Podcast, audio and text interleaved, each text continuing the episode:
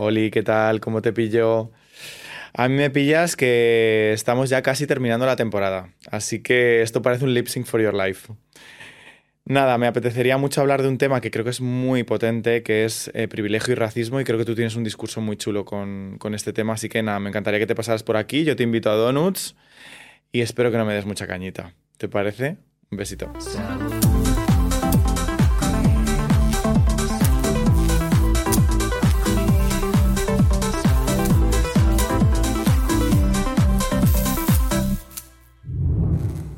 Bueno, ¿cómo estamos? Gachola conmigo.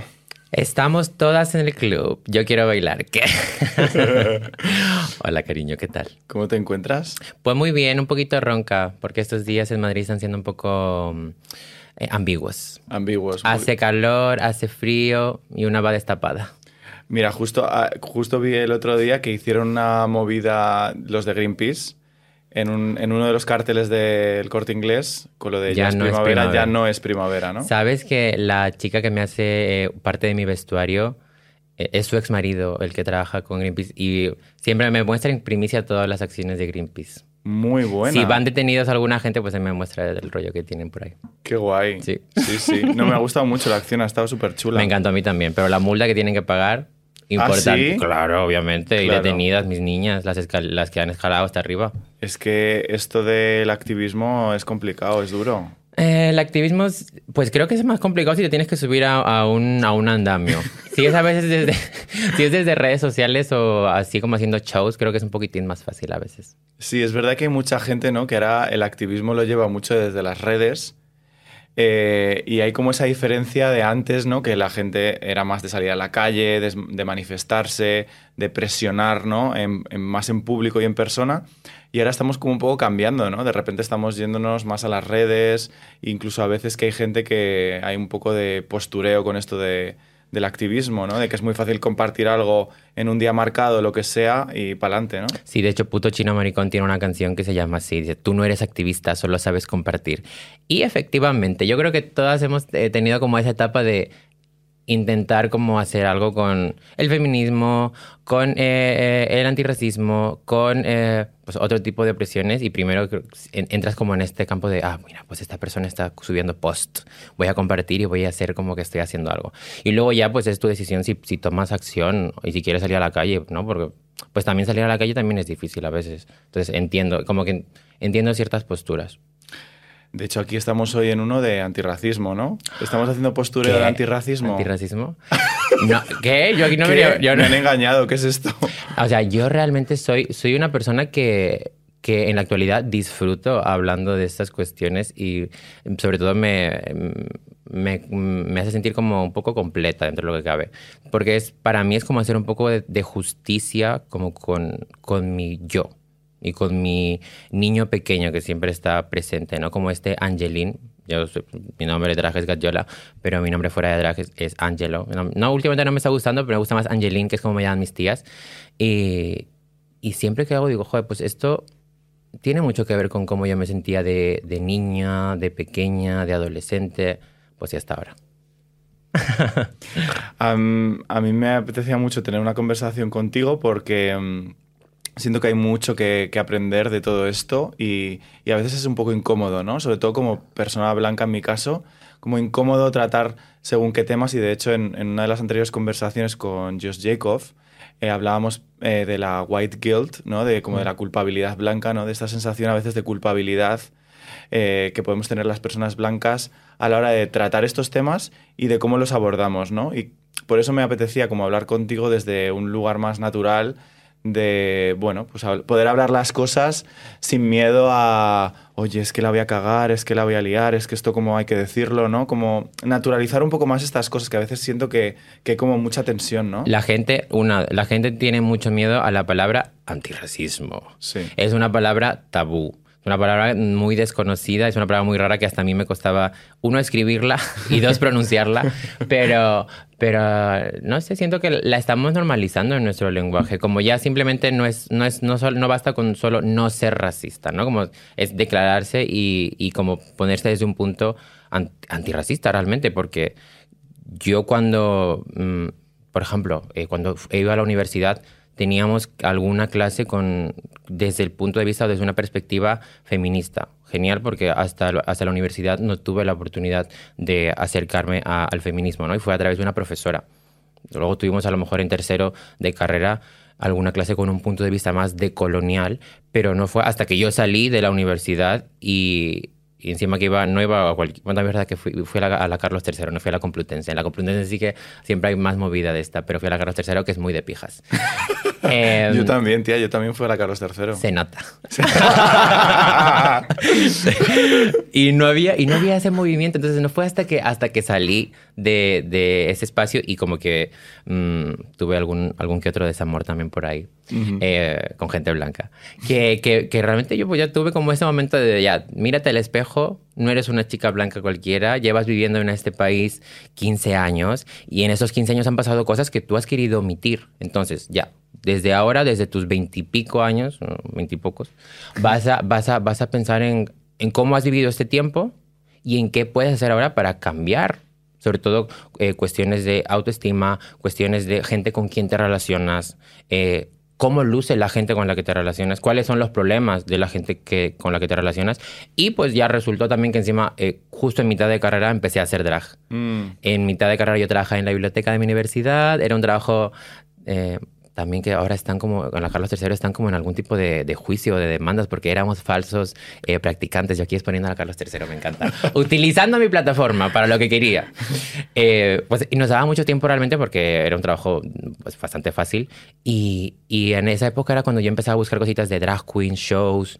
Y en mitad de, de, carrera empecé con esto del drag. Luego ya el año siguiente, cuando ya, ya hice las paces con mi feminidad, ¿no? Porque muchas, muchas veces esto del drag es como venga, pues te vas a maquillar y te vas a poner una peluca. Y vas, ya vas a dejar de ser como esta, esta marica enclosetada que no tiene pluma. Y ya después, pues me fui, me fui al otro y dije, ya, aquí, aquí, es, aquí me siento cómoda, me siento, me siento feliz de, de hacerlo así. Qué bonito, ¿no? Yo mm. creo que, ¿no crees que esta generación que a veces, bueno, los millennials o los Z, hay mucho de esto, ¿no? Como de, de volver hacia atrás y de repensar cómo han sido nuestras vidas hasta el punto en el que estamos y hacernos preguntas, ¿no? Que a veces es un poco agotador preguntarte tantas cosas, pero creo que ayuda, ¿no? Porque es lo que dices tú. Tanto te ayuda a ti como a la gente que ha venido antes, antes de, ti, ¿no? Porque, bueno, al final yo soy un poco mística y, siento que, que, al final tú estás aquí haciendo lo que estás haciendo gracias a que otras personas antes que tú, tu familia, eh, digamos como tu linaje previo, te ha permitido que a día de hoy tú puedas elegir hacer lo que estás haciendo, ¿no? Y eso mm. creo que es súper importante. Sí, igualmente pienso también en que yo pertenezco a una generación eh, de, de niñas que vinieron aquí a principios de los 2000 y ahorita yo veo que mucha gente eh, latina, asiática, etcétera, de mi edad, ¿no? Entre los 20 y los 30, de hecho, es, eh, parece, no, el antirracismo está de moda, o lo haces porque es de, de, woke, o porque lo hacen en Estados Unidos, ¿no? Que ese es como el, también el típico sí, argumento que sí. en España de repente dicen, no, aquí no somos racistas porque aquí no matamos a gente negra en la calle. Gracias. Niña, no, solo, no solo es eso, ¿no? Claro. Pero, pero lo que ocurre con, con mi generación, o con la que, pues, que es entre millennial y generación Z tal, es que ahora hemos crecido, ya hemos mamado como todo este pensamiento muy eurocéntrico, nada crítico y nada revisionista, pues con la historia reciente de, bueno, si ya cuesta, siempre digo, ¿no? Si ya cuesta hablar de, de, la dictadura, del franquismo, de la transición en este país, no vamos a hablar de la gente racializada en la actualidad, porque es como, vamos a escurrir el bulto. Entonces, pero sí que, sí que, sí que veo que hay como muchas acciones de gente joven, eh, amigues que están, no solamente hacen arte, como arquitectura, eh, otro tipo de, de cuestiones, ¿no? Eh, y, y, le, y, le, quieren dar esa perspectiva. Y digo, joder, qué bien, qué bien, qué bien, qué bien que nos hayamos reunido. A lo mejor nos hemos conocido por Instagram, por Twitter, por Tinder, por donde sea. Pero nos hemos conocido y hemos hecho lazos, ¿sabes? Y, y eso es lo que está ocurriendo ahora. Puede parecer como a veces muy atropellado, pero también porque estamos como en el camino de, de ver cómo lo hacemos. Yo sí, estoy en ese camino. Claro, como una deconstrucción constante de como el sistema en el que estamos viviendo eh, y, y, hay como un montón de inputs que yo creo que se van construyendo a medida que pues todos y todas nos damos cuenta ¿no? de qué cosas hemos hecho, de dónde venimos, a dónde queremos ir, en qué nos sentimos cómodos o cómodas. ¿no? De hecho, sobre este tema hay un, hay un debate bastante interesante que, que me molaría saber tu opinión, porque uh. yo le he hablado con con Lamin, que no sé si le conoces, es un chico que, eh, bueno, tiene bastantes seguidores en Instagram y es, y es, colega y hace mucho tema de humor y tal y cual. Eh, y es este tema de gente blanca que dice, pero ha sido racista conmigo, ¿no? O sea, como esta diferenciación entre el racismo y la discriminación racial, hmm. ¿no? O sea, que me parece que es un tema bastante interesante porque como que genera mucho debate, ¿no? En plan, que hay gente que dice, pero yo como blanco me puedo sentir, puedo sentir un acto de racismo? Claro, claro, sí, obviamente. La gente blanca puede recibir mucho racismo, sobre todo por mi parte. yo siempre digo, yo tenía un novio que se llamaba Juan Carlos. Y Juan Carlos quería que le ayudase a deconstruirse. ¿no? Me, me preguntaba, Gadiola, Gadiola, ¿qué puedo hacer para deconstruirme? Le pegué una hostia, básicamente. y un día Juan Carlos descubrió que tenía un tatara, tatara, tatara abuelo cubano. Y me pregunta, ¿de qué raza seré yo? Le digo, cariño, tú eres más blanco que el Papa. Amor, la gente, la gente blanca es verdad que en España, en este país, hay obviamente mucha mezcla. Eso, eso no se puede negar, ¿no? Como dentro de Europa ya, España es como eh, el, país con más eh, melanina, vamos a decirlo así. Pero, pero estas cuestiones de sí, me han discriminado por, por, ser blanca, he ido a Estados Unidos, lo que sea, con mi pasaporte europeo y he viajado, pero ahí como están en guetos, lo que sea, o incluso la gente aquí en el instituto dicen, ¿no? Pues la, la gente latina no se quiere integrar. No es que no nos queramos integrar, ni, ni queramos ser parte de. Y a lo mejor está bien, a lo mejor está bien no querer ser parte de esto. Lo que pasa es que eh, como lo veo yo, ¿no? Desde el, desde el, sistema educativo, que es pues donde nos pasamos, mm, donde yo me he pasado ya el 80% de mi vida, eh, no, no hay como estas bueno, aparte de otras cosas, no, no, hay como estos mecanismos para, para que nuestra introducción en el sistema no sea tan violenta, porque sí hablamos de una violencia mucho más simbólica, obviamente, ¿no? Eh, pero, pero no, no es fácil, la verdad, la verdad que no. Y luego con los compañeros de clase y las profesoras y el acento y las formas de hablar. Entonces, porque una persona blanca se queje de que tiene que emigrar a, a, UK, ¿no? Que dicen, yo también entiendo lo que es la migración y también la vivo porque vivo, vivo lejos de mis padres, están en Extremadura, ¿no? Estoy como, digo, cariño, estás a un ave de tus padres, no has cruzado un mar o tu, o tu, tu primo está trabajando de camarero en UK y ganando más que tú seguramente. Estás cerca dentro de lo que cabe. Y también otra cosa que creo que es una trampa y, es como la migración. La migración, cariño, está hecha para que la gente de los mm, so-called eh, países del tercer mundo vengamos a, servir literalmente dicen, pues está, mucha gente se queja, ¿no? De la migración. Dicen, no, no, mucha gente viene y viene de ilegal y luego se quieren casar y luego se quieren quedar. Como cariño, pues es que es lo justo. Si precisamente de la colonización se, nos ha quedado todo ese batiburrillo y también de Estados Unidos, ¿no? En, en, Latinoamérica tan mal, pues tenemos que salir. Tenemos que salir y encima venimos y aquí no vivimos a, vivir lo que se dice el Eurodream. Porque es como el sueño europeo, ¿no? Venir a España, venir a Francia. Cariño, venimos, venimos a limpiar culos. Es que eso es todo un temazo, ¿no? Porque hay un problema real que está sucediendo con el tema de los cuidados eh, que obviamente se desarrollan por parte de gente que en su gran mayoría provienen de Latinoamérica mm. y que al final vienen a ejercer un servicio real y necesario que, es que es necesario, me refiero. Entonces, a mí me sorprende mucho cuando la gente habla de, desde, este, desde este lugar tan, no sé, tan, pues bueno, tan racista, ¿no? Mm. de vienen a robar trabajo, vienen a tal... No sé, que cómo, ¿cómo te posicionas tú con esto? Sí, pues es verdad, yo he venido a robar el trabajo de todas las drag queens. Eso es para empezar. Sí, he venido, la he venido, he venido como a ocupar espacios eh, en los que precisamente, eh, como tú eres queer, tú no eres racista. Como tú eres LGBT, tú no tú no puedes eh, oprimir a alguien más, ni puedes ejercer algún tipo de discriminación. Y encima eres una drag queen, cariño, eres la cúspide ya del ser más iluminado de construido. No. Cariño, tú sigues siendo eh, un maricón, una lesbiana y puedes tener comportamientos racistas. Entonces, Totalmente. Eh, cuando yo entro a estos espacios, em, empecé, por ejemplo, en el mundo del ocio LGBT de Chueca. No encajé, estoy beta en, algún en algunos sitios por ahí. Pero, pero me he hecho un camino, ¿no? Me he intentado como abrir codazos, ¿no? A codazos como eh, otros caminos, por eso vengo como haciendo eh, música, performance, eh, pues, o, más cuestiones en torno a esto y, y me, me, parece bien, o sea, es que no es que, no es que robemos trabajo, es que literalmente ya para hablar de, del, del día a día, ¿no? O sea, al final es como esos sector servicios, cuidar a gente, cuidar a niñes, cuidar a ancianes, eh, servirte un café. Ahorita lo que está ocurriendo un poco, no está pasando, ¿eh? pero a lo mejor puede pasar en Andalucía lo de traer a camareros de Marruecos para pues todo el tema de que ya empieza el verano, porque la gente no quiere trabajar de manera tan precaria. La cuestión es esa, si se pagase mejor a la gente, pues yo imagino que los españoles querrían hacer el trabajo pero por algo será que no lo quieren hacer y por algo será que se está, desde el Ministerio de Inmigración están intentando como ver qué onda si hacen algún acuerdo con gente de Marruecos para que venga a trabajar. Eso ya es un ejemplo de, que no es que la gente te, venga aquí a robar el, lo que tienes. Además nunca es un robo, siempre, siempre lo veo yo como una compensación. Eh, hay una frase que es como, devuélvanos el oro, ¿no? Mucha gente dice, ay, pero en plan, ya lo ha pasado mucho tiempo, no sé qué, ya cariño, sí ha pasado mucho tiempo. Y es una expresión eh, con la que tú puedes eh, jugar un poco, porque ese oro no es dinero, ese oro es simbólico. Las reparaciones, ¿no? Que estamos también como en una época de hablar de reparaciones, ¿cómo se hacen? ¿Son suficientes? ¿El dinero no es suficiente? ¿Qué, qué, qué, qué se plantea como oro y como que me tienes que devolver. ¿Es este espacio? ¿Mm? ¿Es, ¿Es un antro en Chueca? ¿Es un trabajo también de secretaria? Porque hasta, hasta esa secretaria es blanca española, es oprimida también. Claro.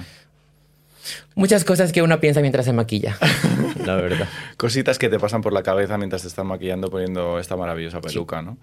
Eh, es, es verdad que yo creo que que es, es complicado este tema. O sea, como que tiene un montón de aristas y, joder, ahora mismo simplemente has como hablado de un montón de cosas. Pero hay una que, por ejemplo, a mí también me parece muy interesante, que es el tema de fetichizar, ¿no? Oh.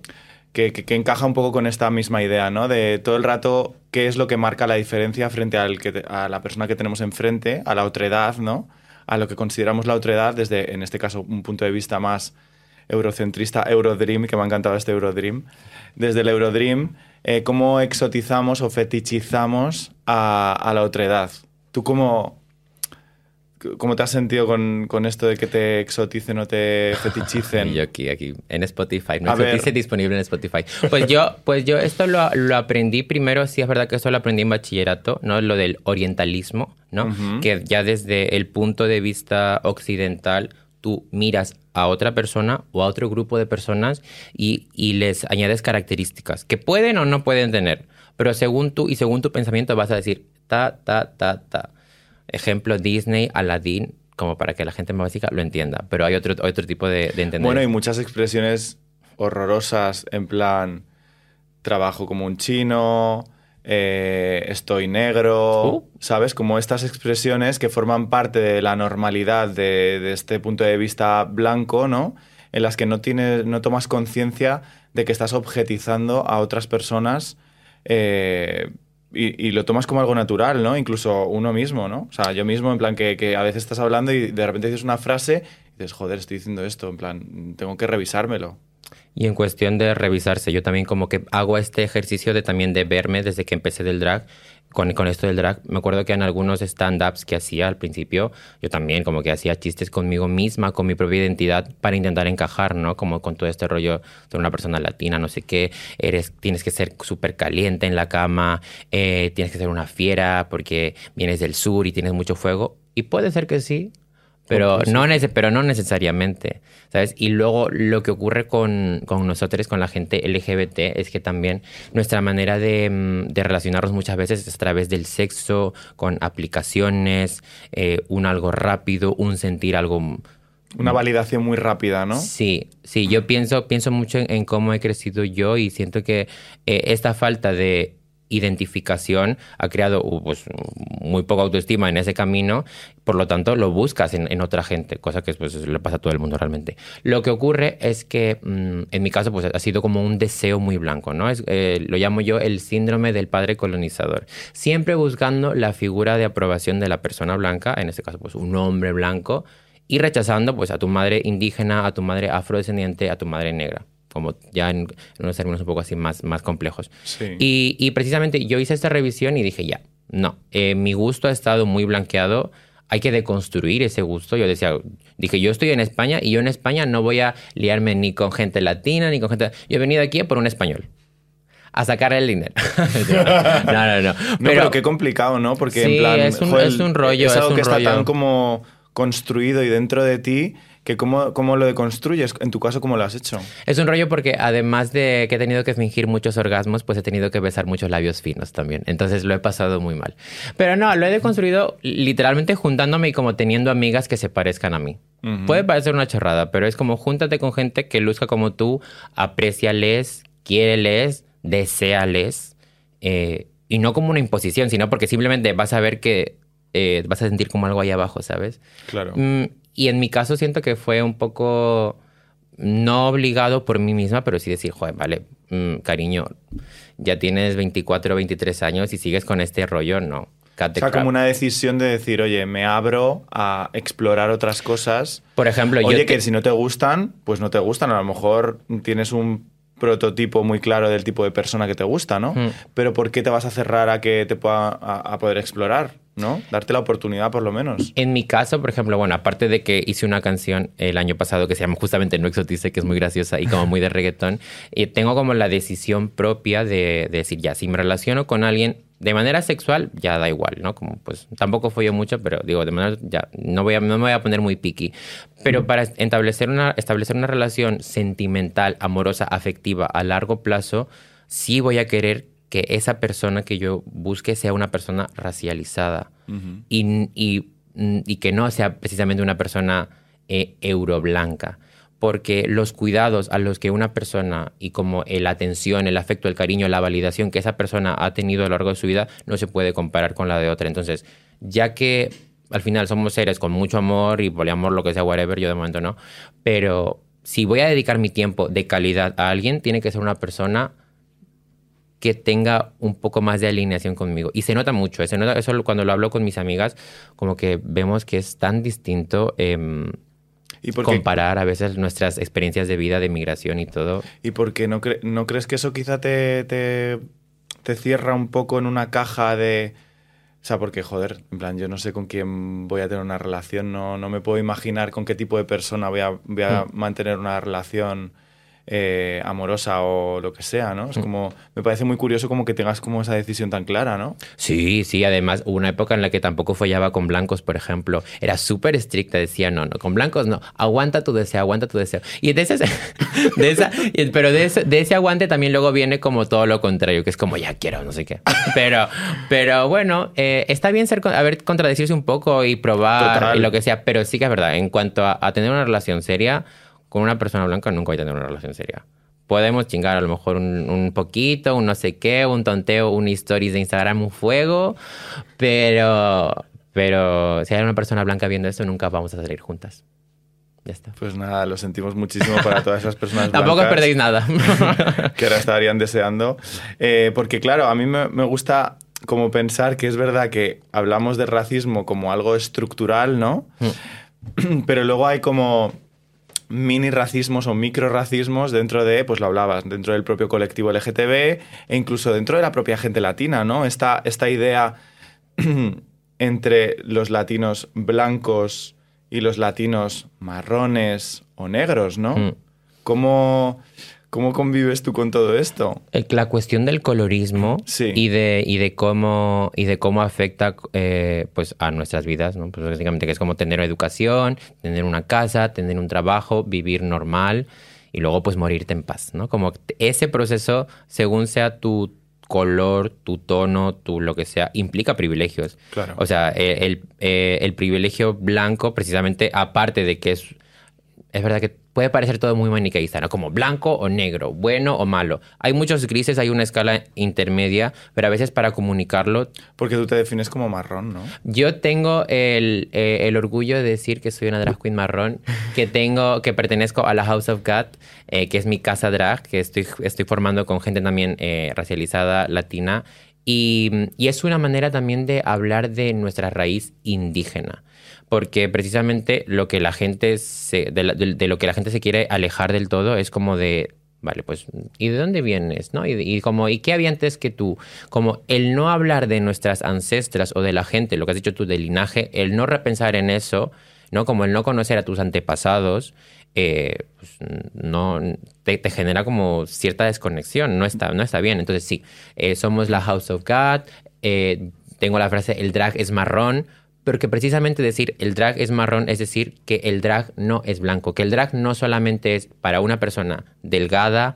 normativa, guapísima, aunque pues esté guapísimo ahora mismo, pero, pero es como otra manera también, el contexto también social, ¿no? Como, vale, quiénes somos las personas que formamos esta casa, por ejemplo, y, y cuál es nuestra, nuestra vida, ¿no? Como, eh, eh, ¿dónde dormimos? ¿En qué barrios vivimos?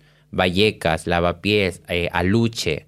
Nos localizamos dentro de la, de la ciudad de Madrid y dentro de la ciudad de Madrid hemos encontrado asociaciones, grupos, donde también se reivindica pues esta identidad marrón de otras formas. Yo lo hago desde el drag.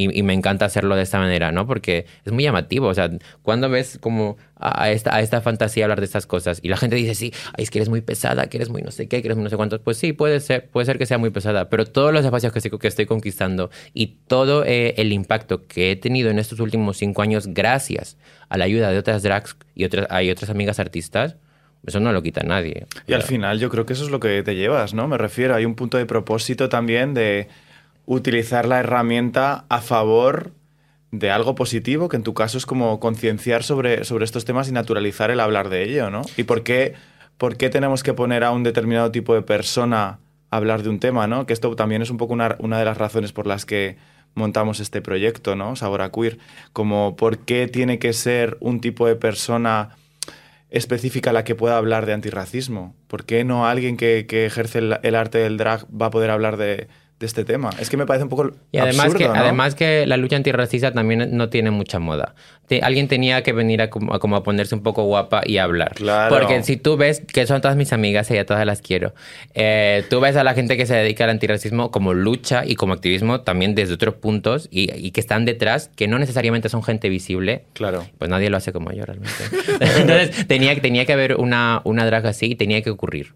Y me, y me, alegra mucho que sea yo porque la gente, no, por ejemplo, no reconoce que además de ser un activista antirracista, también hago activismo LGBT. Ah, como claro. que eso lo omiten, porque como ya es esto, dicen, no, pues... Tú... Es como la cajita, ¿no? En plan, ya te han colocado ahí, entonces ya tú hablas de racismo y ya todo lo demás ya no, no es tu tema, ¿no? Sí, sí, sí. O sea, y llegará un punto no sé si estaré viva yo, pero llegar, llegará un punto en el que podremos, podremos hablar de otras cosas, ¿no? Como no solamente, sino también y como, pues no sé, ya hacer más fantasías. Más fantasías. Eh, de hecho, a mí con el tema del drag, que me parece que es, un, que es, que es algo súper potente. Eh, está muy de moda también. Está muy de moda, ¿no? Mm. Eh, pero el drag es, es, es, un elemento muy potente porque en el fondo todos somos drags de alguna forma, ¿no? Mm. Al final todos mostramos y nos montamos un personaje para sobrevivir en el mundo en el que vivimos y, y no sé, hacerlo desde el, desde el universo drag, pues, pues es, es, divertido, ¿no? O sea, ¿cómo, cómo, cómo, ¿cómo descubriste tú el tema drag? Pues, o sea, yo era, era, te juro que era tan tonta. Mm. Yo me acuerdo que ve, veía a una drag en Chueca lo que sea y decía, esto es un hombre, esto es una mujer, ¿esto qué es? ¿Está maquillada? ¿Está maquillado? No entendía, como que mi cabeza no, no hacía clic. La verdad que sí, la verdad que sí que he sido tonta. Pero, pero después empecé como a ir a estos antros, a, a ver eh, un reality show y veía como a las artistas que salían ahí, de repente se quitaban todo y seguían siendo graciosas y seguían siendo ellas y se llamaban por su nombre drag, cosa que me resultaba súper raro que fuera del drag se llamasen así, así como con su nombre, ¿no? Escogido. Sí. Y... Y empecé como en concursos. Me acuerdo que de las primeras drags que yo conocí fue La Prohibida. De hecho, la primera peluca que yo me compré fue así como de, de un tono menta azulado por ella, porque por ella. Me, me, gustaba mucho cómo se veía. Y dije, uy, digo, esta, esta fantasía y esta feminidad que también estaba muy mmm, como para atrás. Yo siempre digo, siempre he sido muy travesti toda mi vida, porque desde pequeña me gustaba ponerme como lo típico shorts en la cabeza, jugaba a que yo era la presentadora de Sabor a Queer, eh, cogía a mi hermana y hacía que me contara como todas las anécdotas, en plan Laura Bozo, un poco el diario de Patricia, etc. Y me gustaba fantasear con todo eso y, y pues ya como que mi propia personalidad súper así eh, casaba con Casaba. todo con todo lo que es ser una drag queen, ¿no? Lo que se entiende por un artista. Ahorita es verdad que mucha gente lo está haciendo como desde muchos puntos de vista. Yo siento Sí. que el drag es un medio. El drag no es un fin.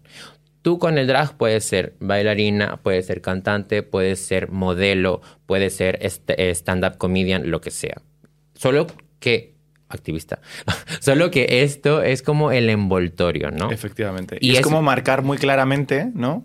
¿Cuál es el envoltor- el envoltorio? Que todas las demás personas que vivimos en el mundo lo hacemos igual, pero no está marcado, o parece que no está marcado. Y sin embargo, con el universo drag, como que te permite jugártelo más a favor, incluso, ¿no? Sí, y yo me acuerdo que antes cuando veía a otras, a otras drags, por ejemplo, que no estaban en, en Chueca o que no estaban performando todos los fines de semana, a mí me frustraba porque decía, "Jo, la drag queen tiene que estar en un escenario entreteniendo y bailando. No, No. no, no, no, la drag queen está en más sitios. La drag queen está, eh, o el drag, por decirlo así. En España al menos hay mucho, hay muy, muy, mucho, mucho, mucho drag, muy variado y está como accediendo a muchos sitios. Eso me parece fascinante. Está, eh, porque entre nosotras, a, a ti yo sé que tú me ves así y yo para ti no soy rara, pero si yo salgo a la calle, la gente eh, está en, y más en esta calle, la gente está como en en otro sueño, en otra fantasía. A mí me encanta cuando voy- termino los bolos o lo que sea, mis showcitos, y me cojo el metro y me voy a mi casa así montada. Y me encanta que me miren, me encanta que me vean y, se- y sobre todo que piensen que soy como una especie de monstruo, porque voy así como entre medio montar, cansada, con la pestaña ya así bajada. Y ese camino del local a mi casa, digo, activismo. Totalmente. Digo, digo, aquí hay una persona que la gente no suele ser mala igualmente, ¿eh? como que nunca he tenido como una mala experiencia, pero, pero sí, me, me, me gusta mostrarme. Y hay un punto incluso de, de la gente que, que te vea eh, que, que es súper interesante el hecho de, mm, de ver, ¿no? Porque a veces eh, lo que no vemos parece que no existe. Entonces, alguien que te pueda ver, como tú viste a esas primeras drags cuando, cuando ibas a Chueca, de repente le aparece una idea en su cabeza que a lo mejor de otra forma pues le había podido rondar y dice, ah, pero, ah, pero es posible. O sea, que, que hay alguien que lo está haciendo, que, que es posible que yo también lo pueda hacer, ¿no? Y eso es súper importante. Sí, también es verdad que eh, la cuestión de ser drag requiere también como mucho privilegio, de hecho, porque el, el tener como toda esta producción no es, no es fácil, ¿no? Como Claro. decir, ya, acumular cierto capital, por simbólico que sea, para dedicarlo a maquillaje, vestuario, peluquería, etcétera, sí que requiere una inversión. Entonces, mucha gente, de hecho, eh, em- empieza así como baby drags, ¿no? Como las baby drags que empiezan como de poquito. Yo empecé, por ejemplo, comprando ropa en el Primark. Mi drag no ha evolucionado mucho porque sigo comprando ropa en el Primark y ahora en el Humana, pero quiero pensar que ha avanzado. Entonces, como que estos baby steps que se, que se hacen al principio y como recolectando y tal, el, baby drag para mí es como tan genuino. Yo ahorita tengo una hija drag boliviana, estamos ahí viendo a ver qué onda con todo y me encanta ver su proceso, ¿no? Y como ver cómo se maquilla fatal, ver cómo eh, está intentando mejorar, ver cómo está con vestuarios chulísimos y al mismo tiempo performando y yendo a clases y tomando... Las drags nos formamos, parece una tontería, pero estamos, es- algunas, no todas, las drags estamos intentando mejorar esta, este craft, ¿no? Como decir, ya, pues estamos aquí, tenemos esta imagen, pero vamos a intentar ensayar y practicar y hacer de esto una profesión digna también. Claro. Porque otra cuestión que, es- que ronda mucho el drag es la precari precariedad. la precariedad. que- Precariedad, claro. Que, que, que, que envuelve como todos estos circuitos de concursos, de chueca, eh, de, luego de los shows. Lo bueno es que, por ejemplo, eh, en este último tiempo, por ejemplo, estaba la figura de Samantha Hudson, cosa que ha hecho que eh, por ende a muchas de nosotras, las que estamos alrededor también, se nos valore más, se nos tome más en cuenta. Esa es la parte buena, ¿no? Que cuando resalta una, hace que pues coja la mano a las demás y digan, ya, pues estamos aquí y podemos hablar ahora de, porque había una cosa que estaba mal en tema a pues no sé, fees, eh, eh, cómo te tratan en, lo- en los locales, porque a veces te, tratan mal. Entonces sí, siento que tenemos como más capacidad y más ejemplos para poder hablar. Y yo soy un ejemplo. Realmente, para bien o para mal, la gente puede decir lo que quiera, pero soy este pequeño referente para muchas drag racializadas también que quieren empezar a hacer drag. Eh, aquí nos gusta mucho dibujar y... Ah. ¿Te gusta dibujar? Sí, porque... No, no, no te la gusta verdad que, es que dibujo muy mal. Ah, sí. Bueno, no pasa nada, pero como estamos conectando con nuestra niña interior, Ah, vale. pues tenemos aquí unas cuartillas y te iba a proponer eh, coger uno de nuestros creyones maravillosos. Crayones rojos. Crayones rojos. Vale. eh, para pintar. Si te digo la palabra racismo, ¿qué es lo que pintaristas? Ay, ¿qué pintaría? Puedes Voy- coger voy- el voy color a que utilizar el quieras. crayón marrón. El crayón marrón. Racismo, es que Muy es un, bien es- traído. Es un concepto muy grande, es un concepto muy grande, pero Muy vamos, grande. voy- vamos a intentar. Vamos a intentar jugárnosla, ¿vale? Yo creo que, creo que tengo una, una ideita. Vamos a ver.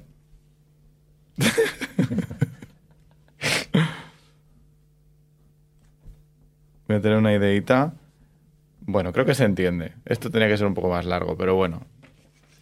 Eh, vamos a ver, ¿lo puedes enseñar a tu cámara, Gayola? ¿Qué, qué has dibujado? En este marrón maravilloso. España. España y además el cachito también de Portugal lo has dibujado, o sea, muy bien dibujado. Europa. Europa, Que se entienda. exacto. La península. ¿Qué es lo que querrías decir con este dibujito?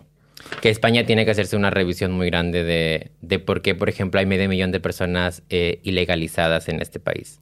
De por qué eh, en el verano pasado asesinaron a 20 personas también que cruzaban, intentaban cruzar eh, la valla de, de- de Melilla, ¿no? Y por qué precisamente justo esa gente está cruzando. Y por qué se les ha denegado el asilo, porque vienen de países que están en guerra. Y por qué no hay justicia.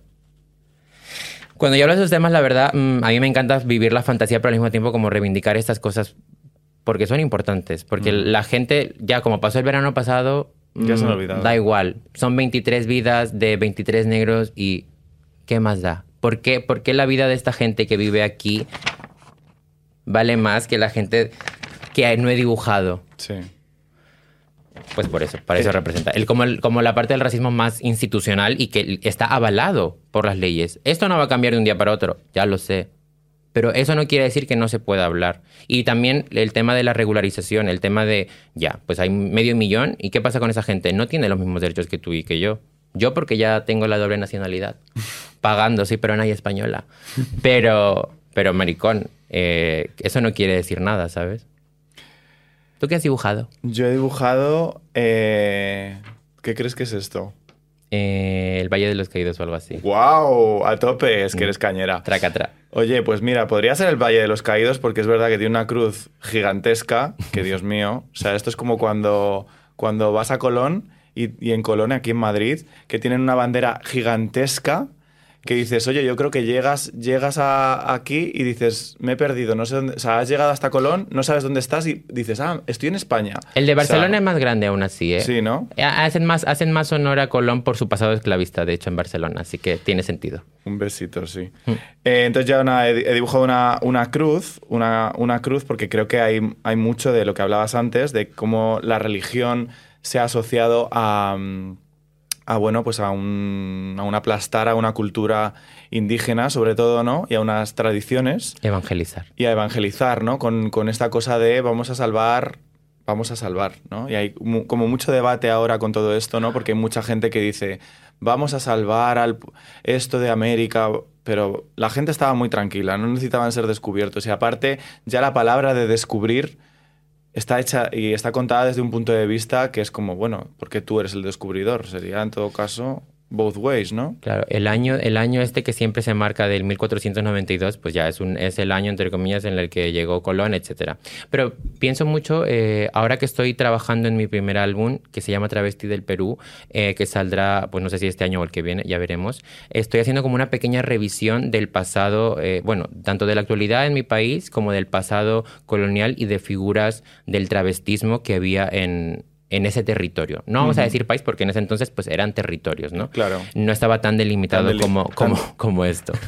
y, y cuando llegaron los españoles, cuando llegaron los europeos, en el 1566 hay un acta y una ley que literalmente prohíbe a los hombres vestirse como mujeres Wow. y a las mujeres vestirse como hombres. Eh, perdón, Podimo. Me encanta, me encanta porque puede parecer una tontería, pero el hecho de que en el 1566 ya haya una prohibición en papel, en papel, en el que se niega a la gente que estaba ahí tan tranquila, etcétera, como esta expresión, y ni siquiera es como género, porque ni siquiera se entiende como un- una identidad de género tal. Era simplemente Una exploración o una comodidad o un lo que sea. por ejemplo, en el otro, otro de los ejemplos del travestismo peruano que me encanta, que es Francisco Pro, una tapada, eh, le, era, era un hombre maricón, se puede entender como un hombre maricón, un travesti, que iba tap- como eh, sa- salía a la calle como en- entera tapada de tapada limeña, un poco morisca también, solamente se veía un ojo. Se, se, eh, su, su, le obligaron a cortarse el pelo porque mucha gente tenía el pelo largo, entonces como estas cuestiones de lo que es un hombre, lo que es una mujer, lo que sea, el pelo largo, las faldas, las plumas, no es algo tampoco, la gente dice, sí, lo queer es algo nuevo, no sé qué, no, cariño. Ya en 1566 estaban prohibi- prohibiendo que los hombres se travistieran y que las mujeres eh, lo mismo. Cariño, esto no es nuevo. Dice, no son 50 años, son 500 años de lucha, maricón. Y punto. Exacto, muy bien dicho. Y además yo creo que eh, lo que conocemos y lo que tú dices de que hay escritos o hay cosas que, a las que podemos acudir y descubrir, como las que no hay, como cosas que han desaparecido, se han quemado, se han destruido, ahora porque tenemos las redes y entre nosotras nos podemos comunicar e incluso la importancia de descubrir referentes o informaciones que a lo mejor antes pues no, no había acceso, y menos aún cuando vivíamos en un mundo en el que Internet ni siquiera existía, ¿no? Entonces, eh, nos quieren vender como que eso no ha existido y que lo normal y lo que, lo que es ético, ¿no? Es como el tipo de familia, el tipo de persona que ahora, ahora mismo puede ser, pero todo súper binario y estructurado, ¿no? A favor de un sistema, ¿no? Mm. Eh, igualmente, creo que hay acciones de gente, artistas, etcétera, que sí lo ponen en relieve, pero al mismo tiempo, pues hay otras, hay otras cosas que están ocurriendo, como en este país con la ultraderecha y en Europa en general, en Italia, por ejemplo, que también ha ganado la ultraderecha, que está aquí al lado, que ya dice, bueno, estamos avanzando, pero no tanto. Por ejemplo, los casos de los casos de, de- de discriminación racista en España han aumentado. Y no sé si es porque, em, por comparación, ahora la gente denuncia más y sabe reconocer más y dicen, ya, no es que haya aumentado, sino que simplemente la gente lo está denunciando. Sí. Pero pienso... Yo en esto soy un poco idealista. O sea, creo que hay cosas que están aumentando porque hay un montón de gente que está tomando conciencia y realmente nos estamos callando menos. O sea, estamos diciendo más las cosas que nos molestan, ¿no? Y tú en eso también es como muy, muy vocal. O sea, como que, que no te callas las cosas. Muy vocal. Muy vocal, dice. Qué asco. No, no me callo. Y de hecho yo mando a la gente callar. Que tengo, tengo como la frase por la gente, la gente me conoce también, que es cállate blanco. Que es, que es, la, que es la, una frase, no es mía, es una frase de una activista eh, eh, de Latinoamérica, argentina, trabajadora sexual, que pues se quejaba de que en los espacios de feminismo eh, pues estaba siempre copado, ¿no? Como que las grandes eh, voces o la gente que dictaba eran gente blanca dentro del feminismo y era un feminismo antirracista. Entonces es como ya, pues cállate blanca, déjame hablar y escúchame. Escúchame o te voy a demandar que me escuches. Entonces como coger eso y repensar dentro de nuestras lógicas de decir, perra, cállate y déjame hablar.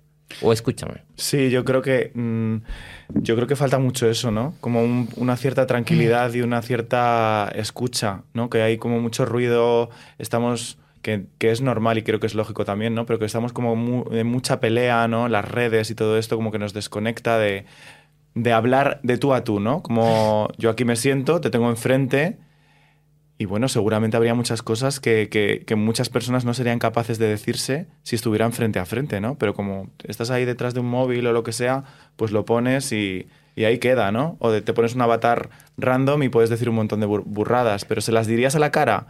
O sea, ¿serías capaz de sentarte con alguien y decirle esas barbari- barbaridades? Yo creo que no. No, no, todo lo contrario. al contra- O sea, a la, a la cara, yo que tengo ahí, ahí mi andadura con redes sociales, que la gente me quiere mucho. eh, Un besito Al- para la gente que sigue a Gayola. Sí, y la, y la que no me sigue también, que está muy pendiente. Eh, a la cara nunca, te lo juro, nunca dicen nada. eh, y a mí me encantaría un comentario constructivo. Claro, obviamente nadie se va a acercar a decirte, oye, tu drag es una mierda, eres estúpida. Nadie te va a decir eso a la cara porque pues no aporta, pero sí que, sí que la comunidad LGBT, igual como cuando, cuando se ponen a criticar a la gente porque habla de su vida sexual en Twitter. Deja que hable de su vida sexual. Si quiere hacer nudismo, que haga nudismo. Si quiere eh, hacer una orgía, que haga una orgía. ¿Qué más te da? O sea, no es tu vida. Y, o si quiere hacer una fiesta de... Que haga una fiesta. ¿Qué, qué te importa? Pero la gente tiene que estar como ahí. Tin, tin, tin. Entonces ya, es verdad que las redes son como un espacio eh, importante, al menos para mi trabajo y con cómo yo lo veo, porque me encanta estar conectada con la gente, saber qué piensan, eh, aunque luego pues haga lo que me dé la gana, pero me gusta estar como tener ese feedback. Pero también digo, digo a veces ya digo, me, voy, a ahorrar mi opinión porque a veces no aporta nada, hasta lo que yo pueda decir tampoco a veces no, tienen como mucho más, entonces digo, pues me voy a callar. Exacto. Y, y, pero la gente como que tiene que decir su opinión y tiene que hacerte saber que lo que hiciste en este momento y que la fiesta con gente o que has follado con tres y te han... me callo, eh, está mal. En plan, cariño, deja que cada uno viva su vida sexual, sexoafectiva, su lucha, su lo que sea como quiera. No tienes por qué... Pero bueno, son palabras que se las va a llevar el viento. Y mm, me gustaría eh, que saber tu opinión sobre todo lo que está pasando en Estados Unidos con el tema drag, ¿no? Que como decíamos antes es una herramienta bastante potente de concienciación, ¿no? Y ahora recientemente se ha aprobado una ley que prohíbe como espectáculos adultos, que me encanta este concepto, espectáculos adultos y dentro de esos espectáculos adultos se ha incluido el tema drag, ¿no? Tanto en espacios públicos como, como en espacios donde puedan ser vistos por niños, ¿no? ¿Cuál es el miedo que, que hay al tema drag por parte de bueno, pues de no sé quién, unos señores, supongo. Hmm. Em, ¿Qué piensas sobre eso? Em, lo, he reflexionado también. ¿Qué ocurre con, con, estas prohibiciones a las artistas? Pues ya, obviamente, una prohibición a un artista ya como ya de por sí pues está mal, obviamente, ¿no? Todo, todo el tema este de juicios o eh, como querer empapelar a alguien por hacer un rap a lo mejor y que esa persona tenga que ser extraditada, lo que sea. Eh, no mola, no mola, eh, no, no está bien lo que ocurre con Estados Unidos también es que creo que son muy chauceras. Siento que, siento que, mm, ocurre como esto y yo que conozco a estadounidenses son un poco pesadas también. Eh, como muy alborotadas. Haciendo amigos, ¿no? Pachola. Me da igual. son muy alborotadas. Eh, no va a pasar nada, o sea, no creo que bueno, es verdad, yo la semana que viene voy a viajar a Estados Unidos, eh, pero espero que no me pase nada. Me está diciendo la gente, ten mucho cuidado con la gente conservadora, no sé qué. Bueno, veremos a ver qué tal, veremos a ver si no me deportan, si no me quedo un ratito más por ahí. Pero no, no, imagino que el tiempo simplemente como pondrá a cada uno en su lugar. Vamos a dejarlo así. ¿Y qué pedirías para el futuro? ¿Qué pediría? ¿Qué pedirías para el futuro con respecto a, todo este tema de la discriminación en cualquier sentido, ¿no? Eh, en el sentido drag, en el sentido, pues bueno, del racismo, ¿no? O sea, ¿cómo, ¿hacia dónde crees que vamos? Porque yo, yo soy optimista, o sea, yo creo que, yo también. que el hecho de que estemos teniendo estas, estas conversaciones y el hecho de que haya mucho más espacio para más gente está haciendo que muchas personas que en su día a día a lo mejor no se hacen preguntas, ahora se las están haciendo, nos las estamos haciendo, yo me las estoy haciendo, ¿no? Sí, sí, sí. Entonces, no sé, siento que hay como un futuro esperanzador, pero no sé qué yo También, yo también tengo mucha esperanza en el futuro y, y, yo lo que creo es que las niñas que vienen, ya no los que, están, los que están ahora creciendo, van a crecer con más autoestima, como para no perseguir a este padre colonizador. Van a poder ser reyes, drags, queens, kings de la cumbia, del reggaetón y sobre todo que no van a tener que fingir orgasmos. Pues yo brindaría por lo de no fingir orgasmos, que me parece una muy buena idea. Brindo por eso. Pues muchas gracias por venirte, Gayola. Gracias. Un besito.